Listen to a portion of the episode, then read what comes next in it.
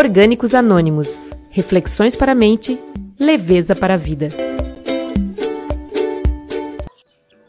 Tristeza não tem fim, felicidade sim. Bom dia, meus amigos. Bom dia, Orgânicos Anônimos, no ar às 8 horas da manhã, dia 22 de setembro.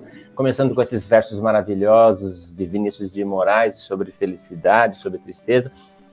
Ele que era um pessimista realista, não sei dizer qual rótulo que a gente pode usar para ele. E hoje justamente vamos falar de felicidade. A minha voz não é tão boa igual a do nosso querido Nado Carvalho, mas que, que em breve ele estará aqui conosco. Mas eu consegui dar uma palhinha de todo esse meu conhecimento musical. Não é mesmo, meu querido Renan? Bom dia, estamos no ar aí falando sobre felicidade. Felicidade existe ou felicidade existe? É uma pergunta uma afirmação? Você está feliz? Ah, eu já deixei, a gente já deixou isso aí já meio como uma provocação, né? Será que existe? Será que não existe? Está falando que está perguntando ou está dizendo? E a ideia que nós temos aqui é discutir sobre algo que nem nós sabemos, né? Vamos tentar elucidar alguma coisa. Felicidade é um tema tão amplo hoje em dia, chega até a ser controverso, mas o, que, o que eu percebo muito é que as pessoas elas confundem muito, elas chamam tudo de felicidade, né? Então, talvez se a gente tentar conseguir esclarecer alguma coisa aqui, já vai ajudar um pouco. É. Ô, Renan. É, o, cara é... tá, o cara tá, sei lá, fumando baseado dele e tá feliz, né? Então, é, ele acha vai, que isso é felicidade. felicidade então. É, tudo é felicidade. Ele encheu a cara e tá é, abraçando. Encheu a cara, tá lá, né, bêbado, cambaleando, ele tá morrendo de felicidade, né? Mas é felicidade isso, né? É, é, é. a questão é essa, né? E, é. e, eu acho que vale a pena a gente esclarecer isso, trazer à tona se existe, se, se o que, que, tem a ver realmente com um sentimento maior de felicidade, de estar tá se sentindo pleno, realizado, e o que tem a ver com coisas que atendem desejos momentâneos nossos. Ah, eu vou ler aqui, que eu gosto de ler de vez em quando esse treco aqui que você faz. Vou chamar de treco aqui, que eu não sei definir como é que é isso. Muitas opiniões são dadas e muitas pesquisas são feitas, todas visando entender e explicar essa tal de felicidade. Afinal, é algo momentâneo ou é algo perene? Uma conquista ou uma aceitação? É algo individual ou é algo que vale para todos? Dá para ser feliz com tanta desgraça no mundo? Vale a pena viver sendo feliz? É possível ser feliz em nossa sociedade? São perguntas super simples, né? Perguntas tranquilas de serem respondidas, com respostas claras e objetivas, que a partir desse momento darão um novo, um novo rumo à sua vida, com esse, todos os esclarecimentos que prestaremos aqui. Você participa com a gente no YouTube, participa no Facebook e os nossos nossas plataformas de podcast também transmitem o nosso programa. Você encontra mais material ainda do, do Movimento Orgânico em orgânicas.org. Orgânicas.org. Acabou. Pronto. É. é isso aí. É como eu já, como já tenho, já tenho ele salvo aqui nos favoritos, aí você não digita mais, né? Então você fica aqui nem um Sim. tonto aqui, falando bobagem. Ô, ô Renan, é, tem uma. Eu falei de Vinícius de Moraes, né? O uhum. chamado poetinha, né? Naquela época era meio pejorativo, e aí se confundia como se ele fosse um poeta menor, né? Então tem algumas coisas que eu gosto, mas ele foi um grande poeta, aos meus olhos, claro. Ele fala uma coisa nessa música aqui que eu gosto, que eu cantei esse trechinho no começo. Ele fala a felicidade do. Eu não vou cantar aqui, porque para fazer só aquele comecinho já foi bem difícil, né? Ó, ele fala aqui: a felicidade do pobre parece a grande ilusão do carnaval. A gente trabalha o ano inteiro por um momento de sonho para fazer a fantasia, de rei, de pirata ou de jardineira, para tudo se acabar na quarta-feira. É mais ou menos. é bem isso aí, né? É, e, e, aí, quando tem pandemia, não tem carnaval, acabou a felicidade do povo. Então, e aí, como é que faz? é, é duro, né? A primeira impressão que a maioria das pessoas tem é que tudo aquilo que satisfaz os nossos desejos está é, tá relacionado à felicidade. Né? Ou seja, se eu tenho um desejo e eu consigo satisfazer ele, então eu estou feliz. Se eu tenho um desejo e não consigo satisfazer ele, então eu sou infeliz, eu sou um coitado. Né? Então, é, essa é a primeira noção que parece ser algo relacionado ao estado, ao sentimento de felicidade. Mas será, né? É, eu acho que é, a gente tem que refletir mais a fundo sobre isso aí. Bom, então, para ajudar a gente a refletir, nós vamos agora para o nosso querido colega Nado Carvalho, que com ele não tem Goré-Goré, nem tem Sigurutian, nem Chubirabiron e esses outros termos chulos que a música popular brasileira criou ao longo dos anos. Ele realmente é o nosso poeta pensador, querido Nado Carvalho. Vamos ver aqui mais uma pérola musical dele. Você vê, ouve e de qualquer forma você vai participar com a gente. Ô, Tiano, uh, espero não estar atrapalhando você com seus outros afazeres aí na Rádio Página 2. Por favor, coloque o nosso querido Nado Carvalho no ar.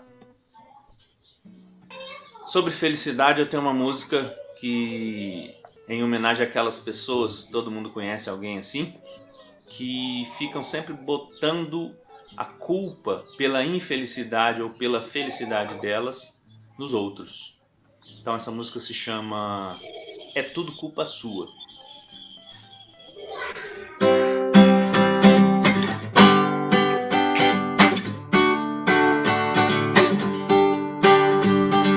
Você não cura meus vícios e não perdoa meus erros. Você não sabe do que eu sou capaz. Você não me compreende, você nunca se arrepende. Porque você não me procura mais.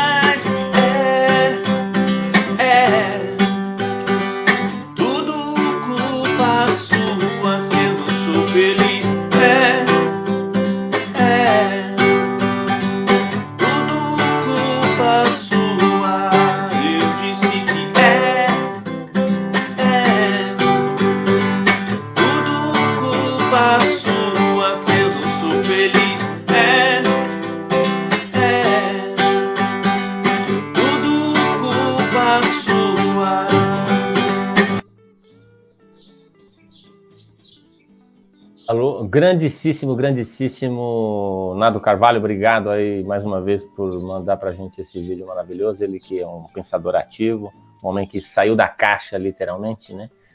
Ô, Renan, o que, que o Nado Carvalho. Traduz pra gente aí o Nado Carvalho, esse maluco aí, que deve ter algum parentesco com você, eu acho. É, é, tem um parentesco, sim. Mas, assim, é, eu diria um dos problemas maiores que nós temos na nossa humanidade hoje é a gente confundir coisas que estão sob nosso controle com coisas que não estão sob nosso controle, né? A gente não sabe separar uma coisa da outra, né? Então a gente procura aqui no movimento orgânico aplicar muito a filosofia estoicista para nos ajudar a trazer essa, esse esclarecimento. Por que esse esclarecimento é importante? Porque ele nos, nos empodera, ele nos dá um certo poder, ele nos deixa a gente mais com domínio sobre a nosso, o nosso próprio estado emocional. Então, o nosso sentimento, ele pode sim receber uma influência muito grande do nosso próprio pensamento. E, e, e se nós nos sentimos empoderados para isso, a tendência da gente conseguir levar o nosso estado emocional para um estado mais pleno, mais tranquilo, mais é, é maior. Nós temos, nós nos empoderamos para isso. Então, a gente separar o que a gente tem controle do que a gente não tem é uma coisa muito importante como a gente vive essa é, é, na, na, sociedade assim um estado de muita alienação, né? A gente a gente fica sempre olhando tela de TV e achando que o mundo acontece dentro da tela de TV e preocupado com tudo que acontece em locais totalmente distantes da gente e, e gerando medos em cima de tudo e, e sem tempo também. A gente está nos trabalhos aí que tomam o tempo nosso todinho e a gente não para para pensar, não para para refletir, não para para nada. Isso tudo faz com que a gente perca essa noção. E quando a gente perde essa noção, a tendência nossa é a gente sempre achar que uh, o meu estado emocional ele vai ser consequência do, do que acontece do lado de fora. Ou seja, se acontecer alguma coisa boa, eu vou ficar feliz. Se acontecer alguma coisa ruim, eu vou ficar triste. Se eu ganhar alguma coisa, eu vou ficar feliz. Se eu não ganhar, eu vou ficar triste. Se eu conquistar aquilo que eu quero, eu vou ficar feliz. Se eu não conquistar, eu vou ficar triste. Então, a, a gente colocar sempre a, o nosso estado emocional, o nosso sentimento, o nosso, uh, o nosso ser nas mãos do universo. A gente ser como que uma vítima sempre. Então, quando ele diz a gente, que a gente quer colocar a culpa nos outros do nosso estado de infelicidade, a gente quer colocar a culpa nos outros, colocar a culpa no mundo, colocar a culpa no governo, colocar a culpa no ambiente, colocar a culpa no, na, na sociedade, na economia, na falta de dinheiro, em tudo. Mas por quê? Porque a gente continua preso nessa armadilha de achar que o nosso estado emocional depende do que é externo. E aí, quando a gente aplica um pouco dessa filosofia estoicista, a gente percebe que é o seguinte: opa, peraí, o que é externo está sob meu controle? Não, Não está. E aí a gente pode perguntar isso mil vezes, a gente vai ter sempre a mesma resposta. Eu não tenho condição de mudar outra pessoa, eu não tenho condição de mudar o estado da economia, eu não tenho condição de mudar nada lá fora. Então, se a gente fica dependente dessas coisas para a gente ter um estado emocional né, feliz, ou se a gente ter um estado emocional positivo, se a gente fica dependente dessas coisas, a gente vai ser sempre uma vítima. Sempre a culpa de eu estar triste vai ser de alguém, sempre a culpa de eu estar triste vai ser do mundo. E, e eu sempre vou ser uma vítima, eu não tenho poder nenhum de ação sobre esse, sobre esse estado emocional meu. E se eu sempre sou uma vítima e o mundo está sempre ruim, aí vem a gente entra em estados depressivos, a gente a coisa vai ficar cada vez pior para nós. Então, o que nós procuramos exercitar através da filosofia estoicista é, peraí, se eu não tenho controle sobre nada que acontece externo a mim, se eu não tenho controle sobre as outras pessoas, se eu não tenho controle sobre o mundo, sobre a economia, sobre a política, eu não tenho controle sobre nada disso, para que, que eu vou deixar essas coisas me influenciarem? Para que, que eu vou deixar com que essas coisas me afetem emocionalmente? Aí a gente começa a nutrir, a cultivar o poder do nosso pensamento. Se eu não tenho controle sobre essas coisas, eu também não vou deixar me levar por isso. Eu não vou. Eu, eu, aí a gente começa a exercitar um ou a gente ignora ou a gente faz o que é possível dentro que está no nosso alcance e pronto. E aí a gente começa a agir de uma forma que a gente foca naquilo que a gente tem controle. E a gente trabalha o nosso pensamento. Isso faz com que a gente ganhe, a gente se empodere para que independente das situações externas, a gente consiga ter um equilíbrio emocional, a gente consiga manter o nosso estado emocional num estado mais tranquilo. Então, para a gente conseguir fazer isso, a gente precisa realmente acordar, né? Acordar no sentido de pensar, opa, se eu ficar nessa, nessa, nesse estado de vítima em relação a tudo que acontece no mundo, eu vou estar sempre infeliz. Né? Sempre vai ter algum motivo para mim estar triste, para mim estar infeliz. Agora, se eu entender que essas coisas todas acontecem e eu estou aqui para mim descobrir uma maneira de lidar com elas, tentar fazer isso, transformar isso numa forma positiva, eu vou sempre estar tá mudando o meu estado emocional e vou estar tá trabalhando esse estado emocional para que eu lide bem com as situações. E aí, independente do que aconteça de fora, eu posso, e posso sim, aí eu posso me sentir melhor, eu posso me sentir bem lidando com coisas que aparentemente seriam né, coisas negativas. Então, é um, é um exercício mental que nós precisamos trabalhar para a gente sair desse estado de vítima, para a gente não ser mais aquele que culpa, tu, culpa tudo pelas próprias infelicidades. Né? É a, o costume da, da humanidade é apontar o dedo, né? Tem que sempre descobrir quem é o culpado por alguma coisa, né? é, aqui é a Ângela Cambura, essa mulher divina, incrível. Não vejo a hora de terminar o programa para ir lá conversar com ela direito. Ó, ela faz um, uma pergunta aqui que é na linha do que você está falando. Ó. É, ela diz: ó, então podemos dizer que a felicidade é estar bem mesmo quando não estamos desfrutando de algum desejo momentâneo. Não é isso? Ah, é isso aí. E aí entra numa linha interessante também, que é o budismo, que ele diz que nosso maior desafio na vida é a gente ganhar o controle ou o domínio sobre os nossos próprios desejos. Porque se eu desejo alguma coisa e aqui eu não tenho aquilo, e aquilo me faz triste não ter aquilo que eu desejo, então, para que, que eu vou desejar aquilo? Então, eu posso mudar o meu desejo, entendeu? E isso a gente tem poder. E se a gente muda o desejo, a gente passa a ser feliz, porque então eu não preciso desejar aquilo que eu não vou ter. Exatamente. Né? E o, Deseje e... aquilo que você já tem. Pronto. E, essa, e nessa questão, o, o, um pouco que eu conheço do budismo, ele é fantástico, né? Que o desejo está ligado intrinsecamente ao sofrimento, né? Exatamente. Se, desejo e sofrimento andam juntos. Não é? Né? Desejo uma coisa, eu não consigo, aí eu sofro, né? e aí, se, se, você deseja e consegue, aí a partir daquele momento você passa a desejar outra coisa, né? Aí já, você já não deseja mais, né? Como nós vamos ver o nosso amigo falar aqui. vamos lá. Ô, Renan, olha lá, quem manda aqui, ó. Bom dia, amigos. É possível ser feliz com um barulho desses? Exemplo, economia, política, antagonismo se nós considerarmos que o nosso estado emocional está sempre preso a tudo que acontece no mundo, tudo que acontece né, fora de nós, não é possível. Então não existe felicidade realmente e a gente tem que levantar a mão e reconhecer que a vida é isso que o Vinícius Moraes falou no, no início da tua música ali, né? A tristeza não tem fim, felicidade sim. Né? Você vai ter pequenos momentinhos de felicidade, mas vai viver um estado sempre depressivo, porque tu começa a olhar tudo que acontece e, e deposita teu estado emocional naquilo, não tem saída. É impossível ser feliz assim. O único jeito da gente realmente trabalhar para a gente estar num estado emocional positivo e feliz é a gente conseguir mudar a nossa interpretação das realidades, é a gente trabalhar o nosso pensamento para que nós mesmos nos fortaleçamos. Né? A gente consegue nos tornar mais fortes para poder lidar com qualquer coisa que aconteça do lado de fora de uma maneira positiva. Se a gente conseguir transformar dentro de nós qualquer situação na nossa mente em uma situação positiva para nós, que é uma coisa que a gente sempre fala para os outros, né? Às vezes a pessoa está ali triste, coisa, não, olha o lado bom, né? Olha o lado positivo, tem um lado, tudo tem e tal. A gente fala isso para os outros, mas para nós mesmos a gente não fala.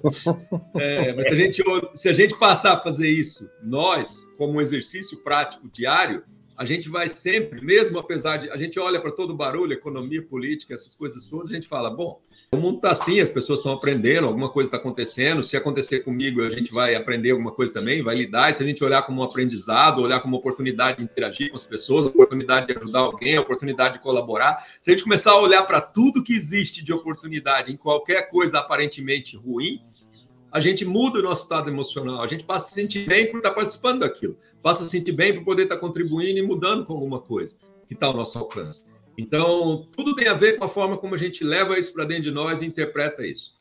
É, então, para nos auxiliar nesses pensamentos filosóficos do nosso cotidiano, como diria um amigo na rotina diária do dia a dia, uh, vamos pedir o auxílio aqui de Clóvis de Barros, filho, com mais um pequeno vídeo, pequeno, pequena audição para quem nos ouve somente. Ô, Tiano, por favor, né? Vamos trampar, né, negão? Fica só aí ouvindo a gente falar. Põe o Clóvis aí. A vida boa é perfeitamente inútil. Schopenhauer dirá que a vida de fato tem problemas. Viver é uma roubada espetacular. E o que atrapalharia muito a vida são duas coisas: o divertimento e o enfado rapidamente o que seria o divertimento. O divertimento seria o seguinte: você deseja o que você não tem, de repente você consegue o que você tem, aí você não deseja mais, e aí você passa a desejar outra coisa. O divertimento seria assim, trifásico: querer o que não se tem, conseguir o que se desejava antes e buscar outra coisa que agora se deseja. Então você percebe, o divertimento é marcado por um pêndulo. Ou você deseja e não tem, ou você tem e não deseja mais e depois volta a desejar o que não tem. Perceba que a lógica do divertimento é a lógica do saco sem fundo, é a lógica da, da saciedade impossível, é a lógica de que invariavelmente estarão faltando coisas e você estará invariavelmente buscando é, aquilo que te faz falta. O segundo problema da vida é o tédio ou o enfado. Ele seria caracterizado é, por uma rede de utilidades. Você sempre ouviu a palavra útil. Aliás, no meu caso, sempre fui chamado pelos meus pais de inútil. O útil sempre é entendido como uma coisa boa, o inútil como uma coisa ruim. No entanto, perceba, quando uma coisa é útil, o seu valor está fora dela. Assim, o colírio é útil porque limpa os olhos. Assim, o veículo é bom porque permite o deslocamento para um lugar onde você não está.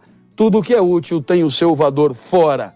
O primário é útil para chegar ao ginásio, o valor do primário está no ginásio, o valor do ginásio está no colegial, o valor do colegial está na faculdade, o valor da faculdade está no emprego, e assim você percebe que toda utilidade faz com que o valor das coisas esteja fora dela. Portanto, e se você um dia for chamado de inútil, não fique tão triste assim.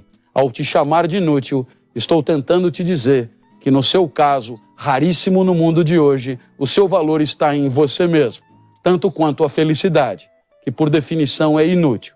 Ou você teria a resposta para a pergunta: ser feliz para quê? A felicidade é perfeitamente inútil. A vida boa é perfeitamente inútil, porque ela vale por ela mesma. Quanto mais na nossa vida encontrarmos coisas que têm valor em si mesmas e, portanto, sejam inúteis, a chance de vivermos melhor aumenta muito. Emenda, Renan, emenda é para não atrapalhar essa perna. Eu, eu acho fantástico isso aí que ele falou, porque a gente só consegue nos sentir bem e plenos com as coisas que estão à nossa volta. E aí, de novo, eu estou definindo felicidade como uma sensação de estar bem comigo mesmo nesse momento. Eu não estou definindo felicidade como a busca de algo que atenda o meu desejo. Ou seja, se eu conquistar alguma coisa, eu vou ser feliz. Isso é, é, é o divertimento que ele falou ali. Agora, se eu, se eu definir felicidade como eu olhar para mim mesmo nesse momento e falar, porra, que maravilha que é a minha vida, que bom que é estar aqui agora. Se eu morresse agora, tá tudo, tá tudo ótimo na minha vida. Eu, tô, eu estaria feliz se eu estivesse morrendo nesse momento. Então, se a gente olha para esse momento e, e, e, define né, felicidade como um estado de eu estar bem comigo mesmo e pleno nesse momento, me sentindo bem comigo mesmo e pleno nesse momento, então faz todo sentido o que ele disse. Por quê? Porque a gente só consegue olhar para nosso redor, olhar para nós mesmos e conseguir analisar a nossa vida a ponto de perceber que existe toda essa maravilha ao nosso redor, se nós estivermos focados na gente mesmo, se nós estivermos inúteis. Né? Nós temos que estar parados, sem fazer nada, e aí nós vamos ter a oportunidade de olhar para a gente mesmo, de observar e de né, nos encantar com tudo que está à nossa volta. É, e aí nós vamos nos encantar com nós mesmos, a gente vai se achar o máximo naquele momento, a gente vai se achar que a vida é maravilhosa. Por quê? porque nós não estamos preocupados em buscar alguma coisa, alcançar alguma coisa, fazer alguma coisa. Nós não estamos preocupados em ser útil para alguém ou para nós mesmos. Né? Nós não precisamos disso. Né? A, gente, a gente só vai encontrar realmente esse estado de plenitude, de, de nos sentir bem com a gente mesmo, quando a gente para e a gente está sentado olhando e, e, contemplando. É o estado de contemplação, que também é, é é interessante, o budismo traz isso. Se eu contemplar tudo que está à minha volta, e para mim contemplar, eu não posso estar preocupado com outra coisa, eu não posso estar querendo outra coisa. O estado de contemplação, que é a gente olhar para tudo e falar, porra, que maravilha que é tudo, ele é totalmente ligado a nós sairmos dessa utilidade, né? De, de, de querer ser útil, de querer estar fazendo alguma coisa. A gente precisa realmente parar e, e, e simplesmente nos sentir bem com o nosso estado atual, com o nosso momento presente, com o nosso aqui e agora. E por outro lado, o divertimento que ele fala, o divertimento é totalmente ligado a um estado de carência. As pessoas, elas precisam eh, desejar alguma coisa e precisam alcançar aquele que desejam perseguir aquilo que desejam. A partir do momento que elas alcançam e conseguem, elas vão se sentir muito bem, ai que delícia. Mas logo depois já começa a sentir a falta de novo. O pêndulo já vai para outro lado, como ele diz. E isso aí é o estado que a gente chama. Tem 11 anos que no, no, na liderança orgânica, no movimento orgânico, a gente estudava isso, né? o que a gente chama de estado de prazer. O estado de prazer, ele tem a sua utilidade para nós. A gente precisa sentir prazer. Mas, quando a gente começa a ficar vítima do prazer, ou seja, a gente precisa de sentir, ter aquela sensação de prazer para nos sentir bem com a gente mesmo, eu preciso alcançar alguma coisa, eu preciso buscar alguma coisa, para mim poder sentir bem com a gente mesmo, a gente pode fazer o vínculo disso diretamente com qualquer vício, com qualquer droga. Né? O cara precisa fumar o cigarro dele, senão ele não vai estar feliz. Ele precisa tomar a cachaça dele, senão ele não vai estar feliz. Então, se a gente precisa de alguma coisa para a gente se sentir bem, e aí pode ser a gente precisa estar tá fazendo alguma coisa, precisa estar tá comprando alguma coisa, precisa estar tá indo a algum lugar, precisa estar tá saindo daqui. Se a gente precisa de alguma coisa, então nós estamos no estado de divertimento que é igual a criança. A criança, por exemplo, quando a gente já influencia ela a, a, buscar a satisfação em ter coisas, em dar presente. A gente começa a dar presente para as crianças, as crianças começam a achar que o bom é ganhar alguma coisa. E aí, a partir do momento que ela começa a achar isso, é, a gente percebe isso claramente nas crianças, né? Ah, ela fica sempre triste, sempre querendo um brinquedo novo, e aí quando você dá o brinquedo novo, ela ia brinca um pouquinho e já não quer mais. Só que esse estado da criança, ele permanece a vida inteira, porque qualquer um de nós, a gente age exatamente do mesmo jeito. Ah, eu quero tanto aquela roupa. Ah, eu quero tanto aquele celular. Depois que tu quer ele, daqui um pouco, ah, já não está funcionando tão bem, já está cheio de coisa aqui no meu celular, já tal, tá, já saiu um bem melhor, eu já quero outro. Então, esse estado do divertimento, ele é muito útil para o sistema econômico, útil para grandes corporações que ganham um monte de dinheiro com isso, mas para nós, ele nos tira dessa oportunidade de contemplar tudo aquilo que já existe e que já está com a gente e que já é maravilhoso. Tira a gente da oportunidade de realmente olhar para nós mesmos e nos sentir felizes. Não, Renan, quando você fala assim, rapaz, eu penso que contem... eu pensava que contemplar era levar o cachorro para passear enquanto eu olhava mensagens no WhatsApp. E... Mas pelo jeito não é bem isso, né? Como você está falando aí. Alguém enviou isso? Não, não tem nome aqui? É, a felicidade não existe, só a serenidade. o filósofo francês Luc Ferry. Luc Ferry é aquele maluco francês Sim. lá que não gosta nem de criança, gosta de cachorro, né? né? Mas assim, é, de novo, ele, ele, a gente conceitua as coisas, né? É, o, o conceituar felicidade para ele está ligado a, a algumas coisas. Então, quando a gente vê, às vezes, algumas falas das pessoas, a gente tem que pegar e falar assim, tá, o que, que, ele, tá, o que, que ele quer dizer quando ele diz felicidade aqui? É, porque, direto, a gente vê, ah, felicidade é isso. Um, um, a gente estava fazendo pesquisa e eu vi um vídeo lá que o cara falava da dopamina. Felicidade é dopamina. Dopamina é o divertimento. Aí, quer dizer, o cara confunde. Felicidade é o estado que eu tenho quando eu tenho aquela sensação de prazer. Né? E quando ele diz isso, a serenidade, para mim, não tem um estado maior de felicidade do que eu me sentir sereno. É eu me sentir bem e tranquilo com tudo que está acontecendo, independente do que seja. Né? Então, isso para mim é felicidade. Então, se ele dizer que a felicidade não existe só a serenidade, bem-vindo, que bom. Sejamos serenos. Olha, a Marisa, Maria Elisa Rodrigues Carvalho, ela tá demais aqui. A minha pergunta, pegando o gancho musical, gozado, eu também lembrei dessa música, Maria Elisa. É, fundamental é mesmo o amor, é impossível ser feliz sozinho. Hoje eu tô demais, cara, que gogó. É possível, Renan? Impossível ser feliz sozinho. Nós somos seres colaboradores Olha, no nosso DNA, se a né? gente olhar, é, se a gente olhar para a nossa essência, para a nossa natureza, né? a gente vai ver que o ser humano, a plenitude dele, sempre vai estar relacionada à, à união com outras pessoas, a estar envolvido, a estar, a estar, se relacionando com outras pessoas. Então, isso é importante, né? Só que quando a gente enxerga a nossa sociedade hoje, ela criou esse, esse vínculo entre as pessoas muito mais dentro de ambientes altamente competitivos, de ambientes cheios de julgamentos, de ambientes cheios de, de situações que são nocivas para o próprio ser humano. Né? Então, é, muitas vezes, o, o, ficar sozinho, quando a gente olha para o contexto que a gente vive hoje, é uma oportunidade, muitas vezes, da gente contemplar, a gente contemplar nós mesmos, porque quando a gente às vezes está no meio de pessoas que estão nesse estado de não consciência, ou seja, nesse estado de estar julgando a todo momento, de estar colocando peso nas coisas, de estar competindo a todo momento, quando a gente está no meio dessas pessoas, a tendência delas colocar a gente num estado é, de, de sentirmos mal com nós mesmos é muito grande. As pessoas que estão nesse estado de julgamento, elas né, vão apontar dedo para nós, elas vão dizer que nós precisamos também estar tá na carência, nós precisamos também estar tá buscando isso. Então, às vezes, se a gente entra nessa pilha que as outras pessoas colocam em nós, a tendência da gente se sentir mal e, e estar infeliz e para poder estar tá seguindo as mesmas coisas que elas fazem é muito grande.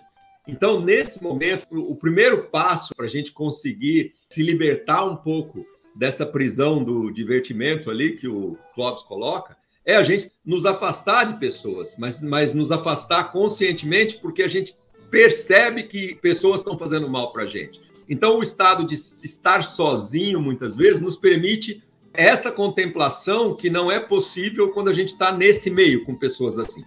E aí, naturalmente, se a gente se, se, sentir bem com a gente mesmo estando sozinhos, a gente vai passar também a atrair pessoas, a atrair situações, a, a, a buscar ambientes onde pessoas também estejam se sentindo bem e pessoas também estejam buscando outro tipo de conexão que, que aí sim vai trazer uma plenitude maior ainda para a nossa relação, ou seja, nós não vai nos permitir a, a, felicidade compartilhada, que é o estado maior que a gente pode ter, né? A, a maior felicidade que a gente pode ter é a felicidade de eu estar me sentindo bem comigo mesmo e com as pessoas que estão à minha volta também.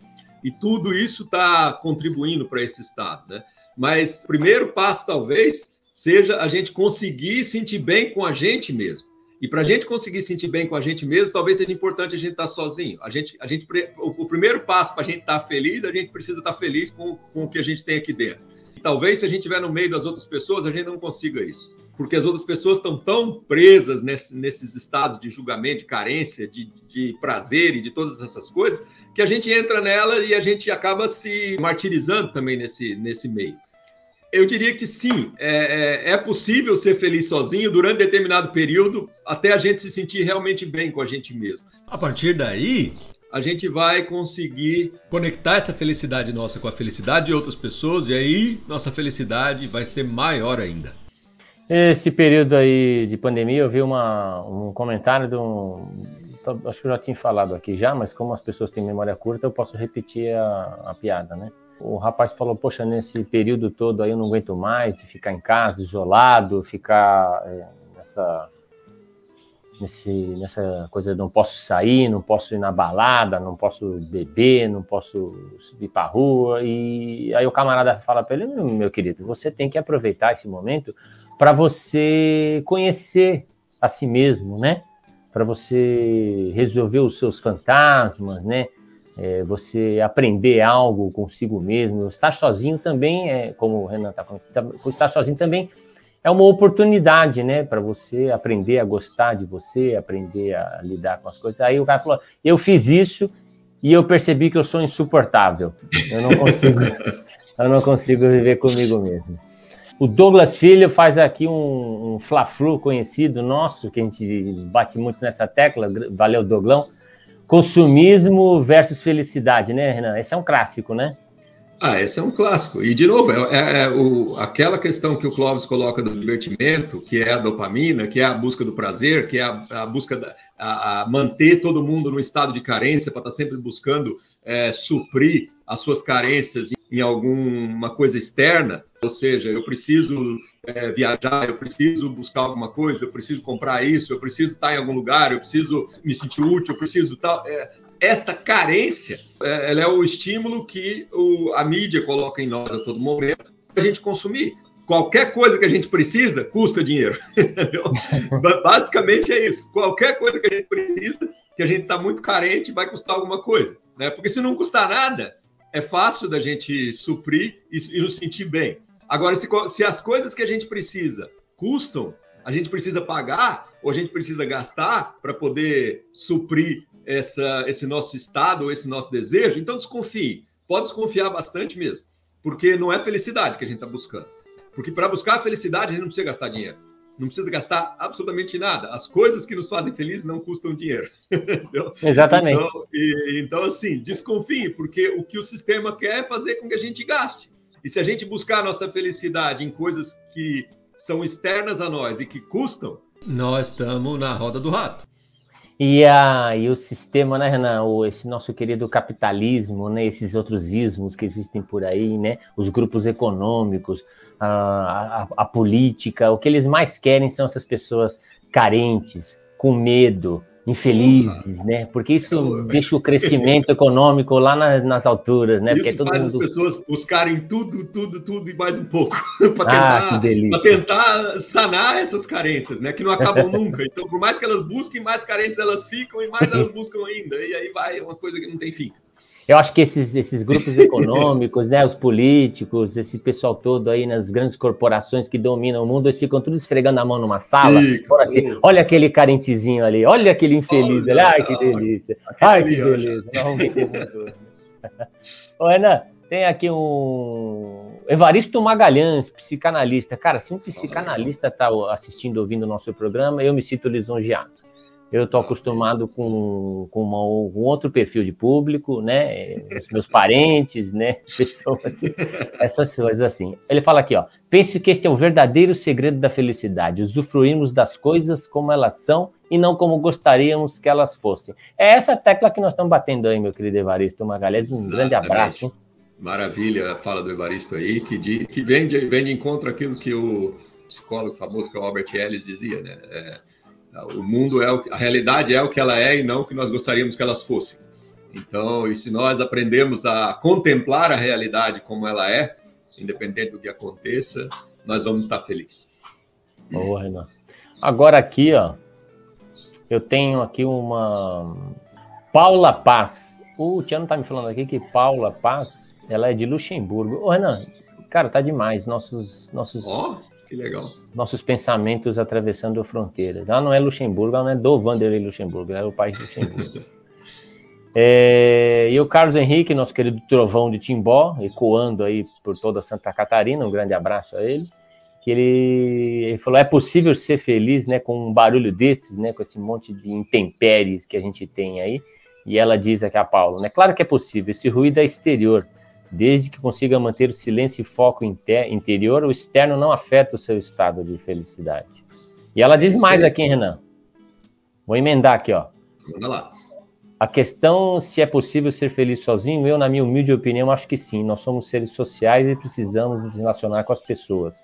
Mas quando se fala em ser feliz sozinho, refere-se, se refere ao companheiro, talvez, né, companheira, Nesse caso, a relação só será feliz se soubermos ser felizes sozinhos. Primeiro temos de nos amar para poder dar e receber amor. Quando se acha que se é feliz só com o outro, será mais carência e não amor. Eu sou sozinha e me sinto muito feliz. E aí ela vai de encontro a, a, algumas leituras nossas aí também sobre, principalmente você, né, Renan, que está escrevendo sobre isso, sobre também matrimônio é, e todas essas relações pessoais, né? É, é, o que ela diz é, é, exatamente. Nós temos que primeiro estar tá bem com a gente mesmo. Se a gente estiver bem com a gente mesmo, naturalmente nós vamos estar tá bem com todo mundo e naturalmente as coisas vão se desenrolar de um jeito que a gente vai estar tá melhor ainda com outras pessoas. Né? Então, agora, se a gente está carente, aí de novo, é aquilo que ela falou. Se o sentimento é de carência, ah, meu Deus, eu preciso estar com alguém para mim ser feliz, eu preciso ter alguém, eu preciso estar. Aí vai, vai dar problema. Você não vai ser feliz nem com alguém e, e, e, a coisa vai complicar, vai, vai ter mais conflito, vai ter mais problema e tal. Então é exatamente isso que ela, que ela traz mesmo. Porra, alto nível, a Paula. Aí. Muito legal, Paula. Obrigado, aí. Valeu pela, por participar.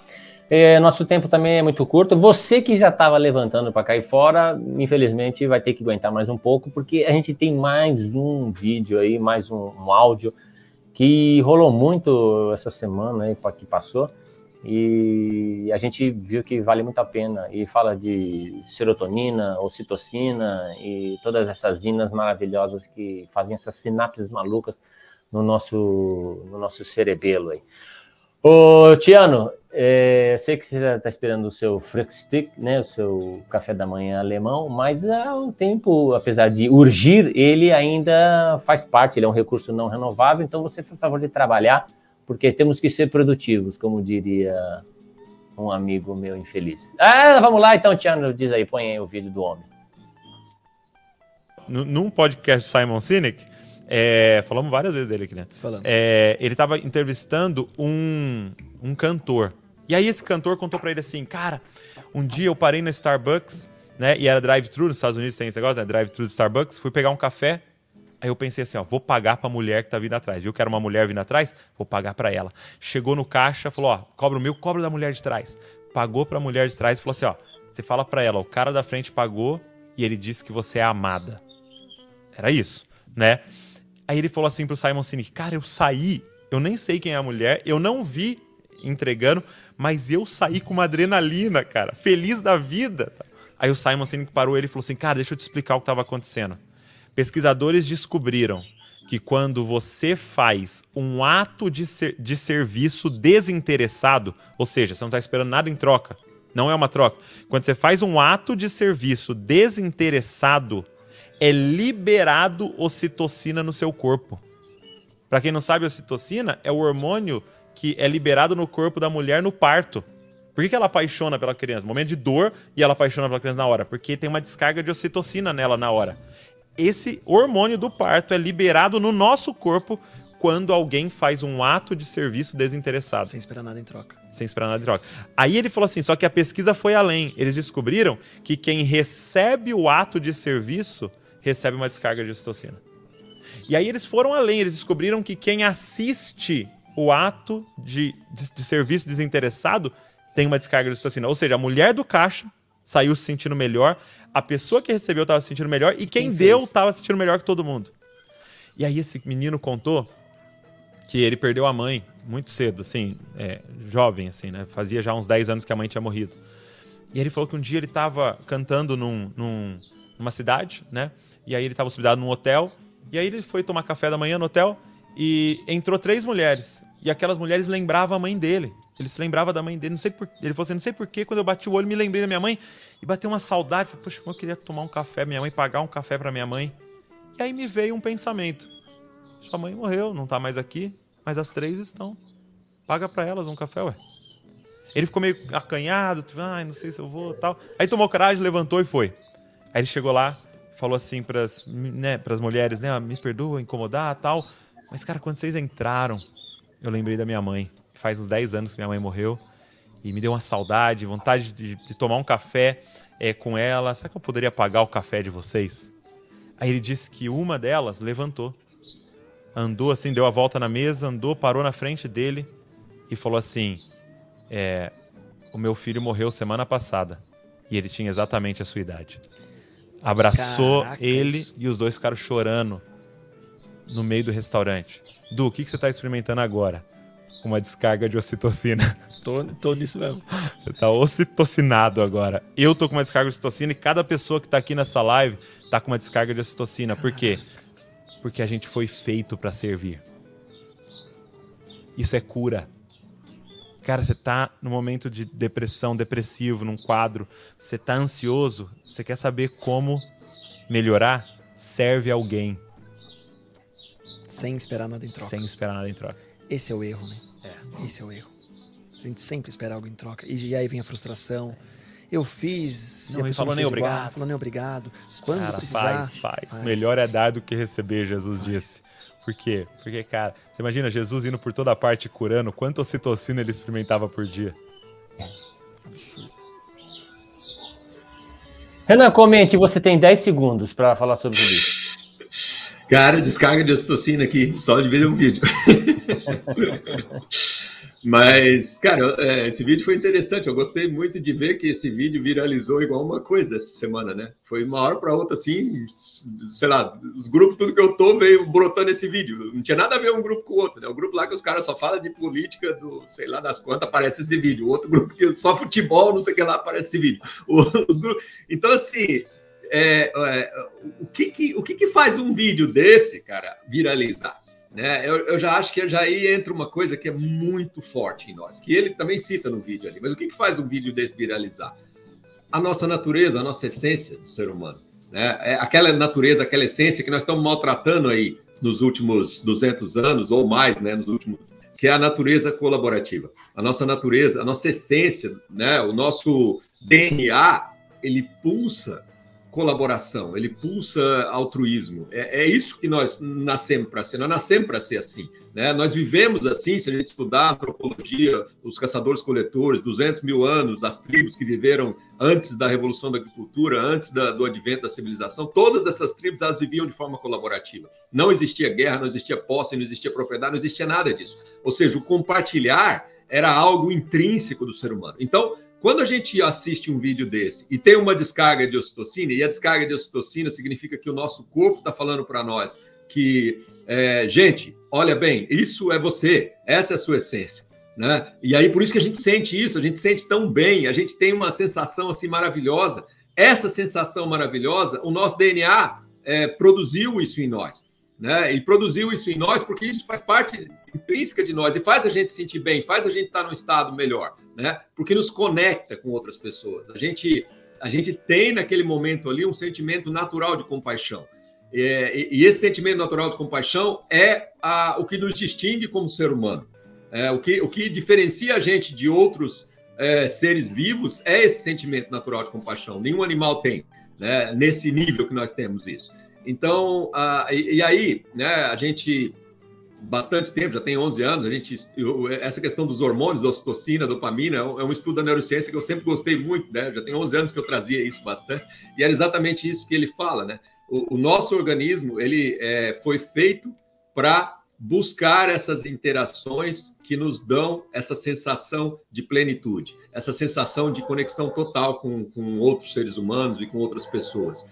E o ato de doar, o ato de, né, de compartilhar, é o que nós deveríamos, é, é o, o, nosso estilo de vida deveria girar em torno disso, né? Só que ao contrário disso, nós criamos um estilo de vida que gira em torno de carência e de troca e de busca do, de, da satisfação do ego, né? Que é, o, que é o estilo de vida que o capitalismo e esses últimos mil anos aí trouxe para a gente, né? E, e a gente acha que isso é natural em nós, mas não é natural, porque esse tipo de estilo de vida, do divertimento, do prazer e da busca da satisfação do ego, nos produz muito mais hormônios que prejudicam a nossa fisiologia, que nos causam ansiedades, preocupações, medos, que nos causam um monte de emoções que prejudicam o nosso organismo, do que coisas que fazem bem para nós. Então, a gente distinguir isso é importante por causa disso, porque se a gente está nessa carência, nessa busca de prazer e de divertimento e de satisfação do ego, nós não estamos fazendo bem para o nosso organismo. Nós fazemos bem para o nosso organismo a partir do momento que a gente tem essas descargas de ocitocina, porque isso aí já é comprovado cientificamente que dá uma limpeza no nosso organismo, que aumenta a nossa imunidade, que faz só bem para o nosso corpo. E nós esquecemos de fazer isso. A gente é, vive num sistema onde a gente acha que é troca que vale. É, é, toma lá da cá, é o quanto que eu ganho nisso. É essas coisas que é estimulado total por isso tudo que nós vivemos. Só que isso tudo aí nos faz mal. Então, se a gente quer buscar uma sensação de estar bem e de estar sentindo bem, estar sentindo melhor, sempre, e se a gente definir isso como um estado de felicidade, então nós temos que buscar o compartilhar, nós temos que buscar o fazer o bem para os outros, sem querer nada em troca, nós temos que buscar o altruísmo, porque isso é o que está no nosso sangue, isso é o que está no nosso DNA. É assim que nós nascemos para ser. E quando a gente busca isso, nós estamos nada mais do que voltando ao nosso estado natural. E por isso que a gente se sente bem. E quando a gente vive no toma lá da cá e na satisfação do ego e nas buscas dos prazeres, nós nos sentimos mal e a gente fica sempre ansioso e cheio de aflições, porque isso não está na nossa essência, isso não é o natural em nós. Nós estamos fazendo algo que está fora de nós. E como a gente fica buscando essas coisas que estão fora de nós, nós sempre vamos estar tá mal. E isso vai gerar doenças, vai gerar um monte, vai gerar as desgraças todas do mundo. Né? Então, se a gente trazer de volta essa essência natural de fazer o bem, de compartilhar, de nos conectar com outras pessoas, se a gente trazer isso de volta para a nossa vida, nós vamos estar felizes. O, o, o compartilhar, fazer o bem, o ato desinteressado, de fazer o bem para o outro, para mim, exercer esse ato significa que eu preciso estar muito bem comigo mesmo. É, significa que é o seguinte, eu dou mais valor para esse ato que eu estou fazendo do que para a satisfação do meu próprio ego. Então, quando a gente passa essa mensagem para o nosso organismo, nós estamos passando a mensagem, quando eu estou fazendo bem para alguém, eu estou passando a mensagem que eu estou muito bem comigo mesmo. Mesmo que eu acho que eu não esteja, mas se eu estou fazendo para o outro, o meu organismo vai falar: opa, eu posso fazer para o outro. É porque para mim está suficiente para mim eu tenho o suficiente. Então é uma mensagem de satisfação com o momento presente, é uma mensagem de, de contemplação. Então, felicidade, no final das contas, significa a gente trazer essas coisas mais para a nossa vida, né? Contemplação e o servir, o compartilhar. Isso aí, se a gente começar a fazer isso cada vez mais, pode ter certeza que o nosso estado mental de serenidade, como disse o, o francês ali, vai começar a estar cada vez mais presente em nós e nós vamos começar a nos desvencilhar de muitas dessas aflições que, que nos angustiam aí vida fora. Renan, maravilhoso fazer esse programa contigo aí. Nós estamos no programa de número 20, né? Fazer esse programa contigo aí me deixa ocitocinado, né? A ocitocina fica pululando aqui no meu organismo. Eu que fui conhecer a ocitocina, na verdade, com você mesmo, né? Há três anos atrás, mais ou menos, quando você participou de um, eu não chamo de palestra, não chamo de nada motivacional, nada. Você apareceu lá na, na Copa IC. Aliás, a Copa IC é uma empresa excelente de jogos americanos, mesa aposta, um espetáculo. Você procura copaicia.com.br, você vai se satisfazer, vai atender todos os seus desejos mais íntimos. Tudo ao contrário do que nós estamos falando aqui, vai fazer você consumir que nem um doido. Então eu conheci a ocitocina através de você mesmo, Renan, né? E foi, foi, cara. Já tem 11 anos que a gente fala de ocitocina. E, pois é, mas eu nem conhecia essa tal da ocitocina, né? Ah, mas quando o, Simon Sinek, quando o Simon Sinek fala lá, tal, viraliza, né? Mas quando eu falo, fico falando 11 anos. Exatamente. A minha mulher, é minha, assim mulher, minha mulher acha o Simon Sinek, o Simon Sinek o máximo, e Isso. Renan Carvalho, ela fala, não conheço, né? Então, é aí a ocitocina tá bombando, a serotonina também, né? Vamos comer banana Isso. verde, né? Faz biomassa aí. Vamos liberar o triptofano para poder ajudar a fazer serotonina. Todos esses nomes difíceis aí. É muito mais fácil decorar esses nomes do que decorar MC do Borel, decorar é, Anitta ou outras coisas mais. Eu aconselho que pode ser mais bacana para você. Ana, mais, uma, mais um programa fantástico para mim, principalmente. A audiência bombou, tivemos mais de 16 ouvintes, assistidores aí. Eu quero ainda bater o recorde da Câmara Municipal de Timbó, né, que tem visualizações infinitas. Mas só para só, só para reforçar, né? Para nós, cada pessoa que assiste é um universo. Então, é exatamente. O que vale para essa pessoa, para nós, porra, é, é descarga de ocitocina para nós. Tem uma pessoa que está assistindo e que está gostando. Nós somos, o, como a gente falou no primeiro programa, né? Como o trabalho maravilhoso que que, que os alcoólatras anônimos fazem, né? Se eles salvam uma vida, para eles já é uma vitória, né? E para a gente aqui no Isso. Orgânicos Anônimos, se a gente conseguir conscientizar uma mente, já para a gente é fantástico, né, Renan? Se uma pessoa assistir até o fim, para nós já ai. Então, beleza, meu querido amigo Renan. Você sabe que aqui nós temos hora para começar às 8 da manhã em ponto, Orgânicos Anônimos, e hora para acabar a gente não tem. Então você assiste mais e mais e mais dos nossos programas, que já foram realizados 20 até agora. Você também acompanha no orgânicas.org, você verifica todos os programas que já foram feitos no formato anterior, que era o Acordar e Agir.